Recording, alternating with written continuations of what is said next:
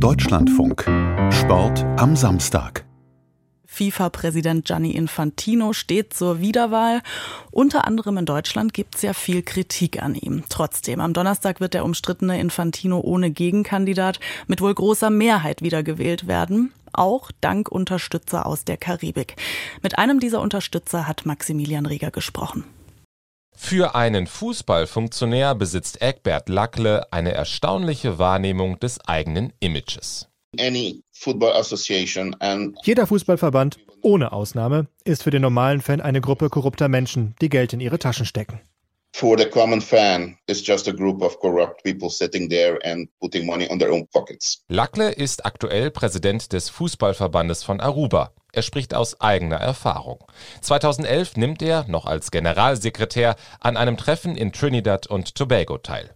Dort macht der katarische Funktionär Mohammed bin Hammam vor den karibischen Verbänden Wahlkampf. Er will neuer FIFA-Präsident werden. Als bin Hammam die Versammlung verlassen hat, verkündet Trinidads Verbandspräsident Jack Warner, bin Hammam hat Geschenke mitgebracht. Unter anderem 40.000 US-Dollar in Briefumschlägen.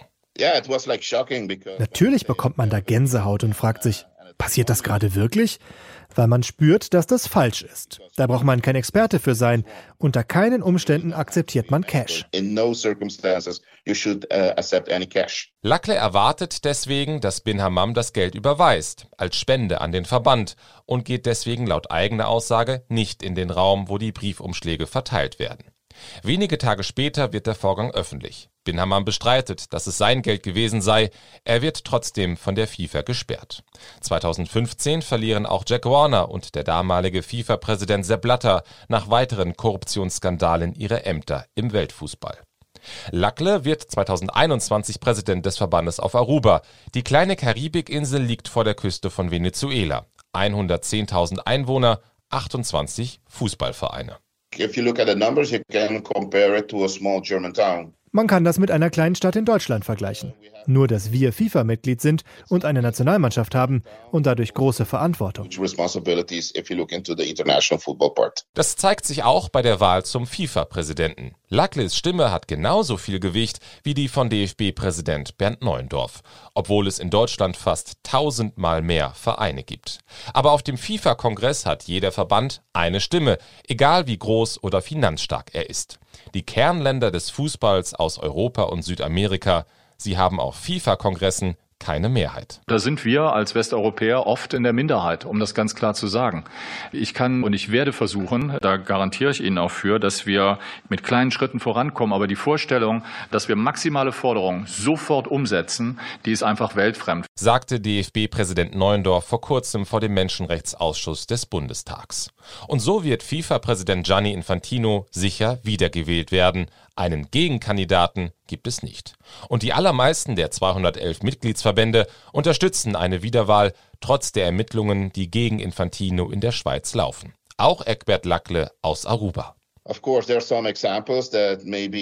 Wenn ich mir die letzten Jahre angucke, natürlich gibt es da ein paar Sachen, über die diskutiert wird. Aber wenn man sich das große Ganze ansieht, die Veränderungen bei der FIFA, wurden viele positive Schritte gegangen. Uh, Ein wichtiger Faktor, das Geld. Die FIFA hat in den vergangenen vier Jahren mehr als sieben Milliarden US-Dollar eingenommen. Viel von diesem Geld landet bei den Verbänden, die diese Einnahmen für ihre laufenden Kosten oder Infrastrukturprojekte ausgeben dürfen. Unter Infantinos Vorgänger Sepp Blatter gehen in vier Jahren eine Milliarde US-Dollar an die nationalen Verbände. In seiner Bewerbungsrede 2016 verspricht Gianni Infantino den Funktionären, diesen Betrag zu erhöhen. The money of FIFA is your money.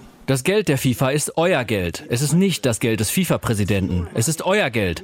Ihr seid die nationalen Verbände und das Geld der FIFA muss für die Entwicklung des Fußballs dienen und für nichts anderes.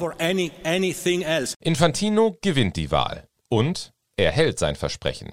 In den vergangenen vier Jahren hat die FIFA rund 2,5 Milliarden US-Dollar an die Verbände ausgezahlt. Für viele Verbände die Haupteinnahmequelle. Als kleine Fußballnation haben wir keinen großen Markt, anders als Deutschland. Sowohl was Spieler angeht als auch wirtschaftlich. Das haben wir nicht. Wir sind zu 90 Prozent von FIFA-Geldern abhängig. Erklärt Arubas Fußballpräsident Lackle. Und Infantino verspricht vor seiner Wiederwahl, In den kommenden Jahren sollen die Verbände nochmal 30 Prozent mehr erhalten. You can give an interpretation like buying votes. Man kann das als eine Art Stimmenkauf interpretieren, aber es ist kein Stimmenkauf. Natürlich erhöht das die Unterstützung, aber die FIFA hat die Vorgaben verschärft, die wir erfüllen müssen, um das Geld zu erhalten. Ganz scharf sind die Vorgaben aber nicht. Rechnungsprüfer haben die Jahresbilanz von Arubas Verband nicht abgesegnet, weil die Buchführung nicht gut genug war. Das Geld fließt trotzdem. Es gehe aber nicht nur ums Geld, sagt Lackle, auch wenn das natürlich ein wichtiger Faktor sei. Es gehe auch darum, wie die FIFA die Verbände behandle, gerade die kleineren. Sie verstehen uns und setzen sich mit uns zusammen. Und dann bieten sie Hilfe an. Die Unterstützung ist besser an die Bedürfnisse der Verbände angepasst. Jeder Verband ist wichtig, egal wie groß er ist. Dieses Gefühl verstärkt Infantino durch seine vielen Reisen. In den vergangenen Jahren hat er diverse Verbände besucht, zum Beispiel um Fußballplätze einzuweihen.